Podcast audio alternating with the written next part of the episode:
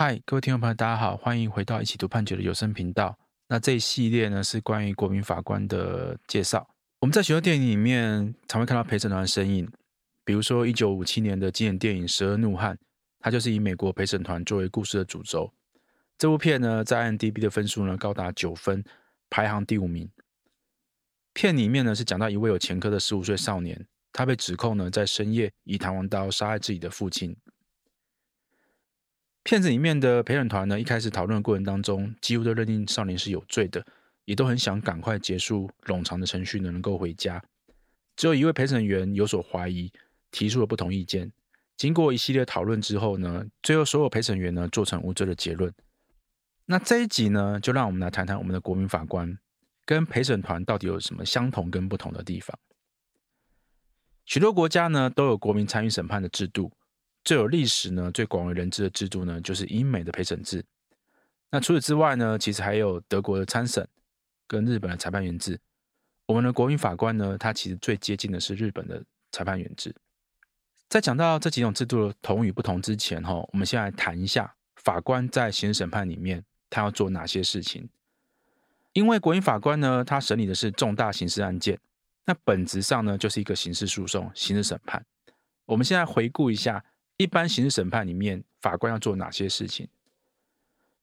依照刑事诉讼法两百五十一条第一项规定，检察官应侦查所得的证据，足认被告有犯罪嫌疑者，应提起公诉。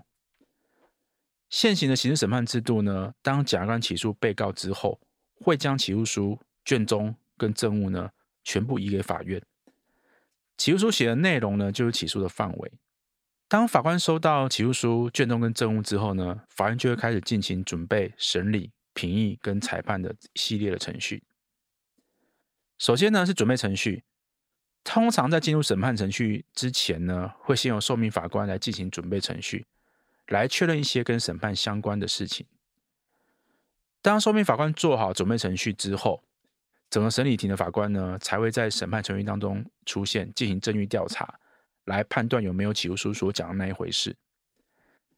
证据调查方式，比如传唤证人到庭进行诘问，提示卷内里面的文书、证据、之前的笔录呢，来进行调查。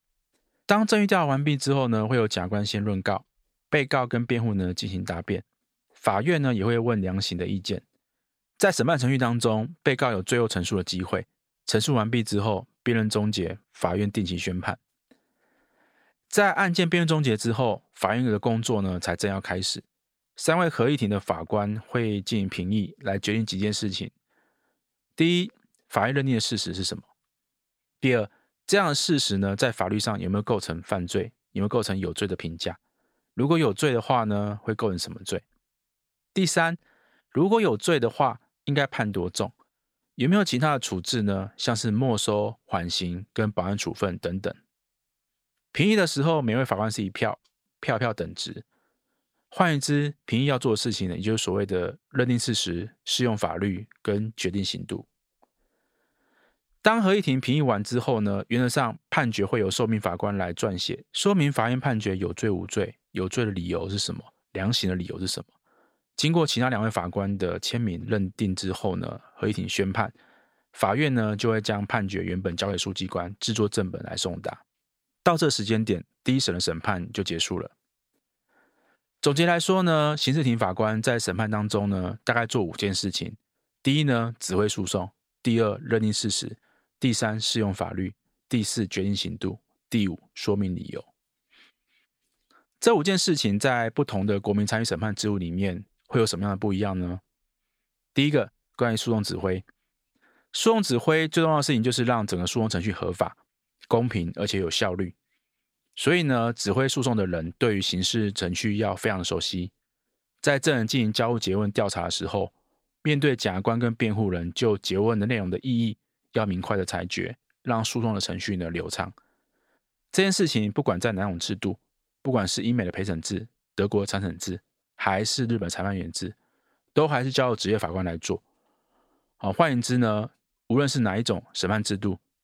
法官仍然是不可或缺的，差别只在于呢，职业法官跟国民法官之间的角色为何。以这个美国陪审制来讲的话，哈，美国的陪审制它是逐案选出，遇到起诉后的案件，才去挑选出个案中的陪审员。任期呢，跟着案件审理的长短哦来决定的。比如说过去呢，有一些比较大型的案件，它可能就会审理的时间比较久。英国的陪审员选出来之后呢，参与陪审的时间大概是十天或更久，可能会参与一个或多个陪审的案件。英美的陪审制呢，是借由陪审员来认定事实跟适用法律，也就是决定被告是否构成犯罪。在陪审员评议的过程当中，法官呢是不会介入的。完全交由陪审员自主来进行。传统的陪审员人数十二人，通常要求的决定是一致决，也就是每一个人的决定是要一样的。如果陪审团没有办法达成一致决的话，结果呢可能会是由法官呢解散陪审团，重新再来。不过呢，美国有少部分的州呢放宽了这样的一个门槛，可以用多数决的方式来判定。英国的话，如果超过一段时间没有办法达成一致决的话，可以用十票呢多数决来决定。美国的陪审团呢认定被告有罪或无罪的时候，陪审团的工作呢就到此为止了。在有罪的情况之下，会有一位职业法官进入后续的量刑程序，陪审团呢并不会参与。在陪审团的制的国家，由于法官呢并没有参与评议的过程。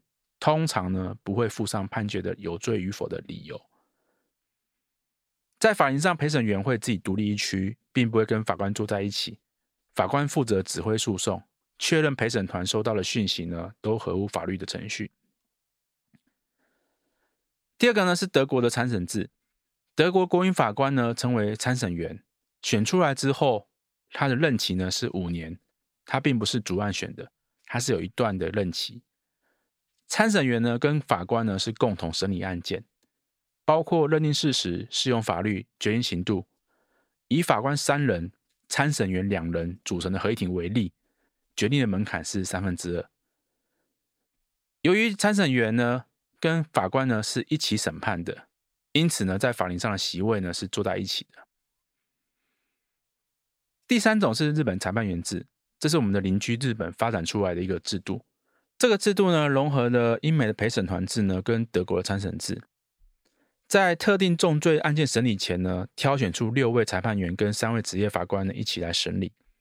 和陪审团制相同的是说，他是逐案选出裁判员；和参审制相同的是，他是共同的认定事实、适用法律跟决定刑度。和德国不同之处在于，德国选入参审员之后呢，他是有固定的五年的任期的。但日本的裁判员制呢，跟陪审团制是比较像的，他是逐案的从选举的名册当中选出这个裁判员。当案件结束之后，裁判员的任务呢也就达成了，可以回到自己的工作岗位。不管是德国的参审或日本的裁判员制呢，最后都是由职业法官来撰写判决的理由、多数的意见。在法庭的座位上面，然后因为裁判员跟法官也是一起审理、一起决定的。所以法台上呢，会坐上三位职业法官跟六位裁判员。回到我们的国民法官制度了，我们国民法官制度呢，其实跟日本的裁判员制呢是有相当接近的。它就是一种综合英美陪审制跟德国参审制的一个制度。所以呢，国民法官跟法官呢会一起审判、一起评议、一起做出判决。跟陪审制不一样的地方在于，陪审制的话。法官是不参与评议的过程的。那此外呢，国民法官制度里面，最后判决的理由的交代呢，是由职业法官来撰写的。这跟裁判员制呢是一样的，跟德国参审制也是一样的。好，以上呢就是这一集的节目，然后我们大概可以知道，国民法官他接近于这日本的裁判员制，它是融合了英美的陪审制跟德国的参审制哈的一种制度。好，那我们这一集的节目就到这边为止哈。那下一集呢，我们会继续谈，呃，到底什么样的人呢可以当国民法官？有没有什么样的一个条件跟资格的一个限制？我们下次见喽，拜拜。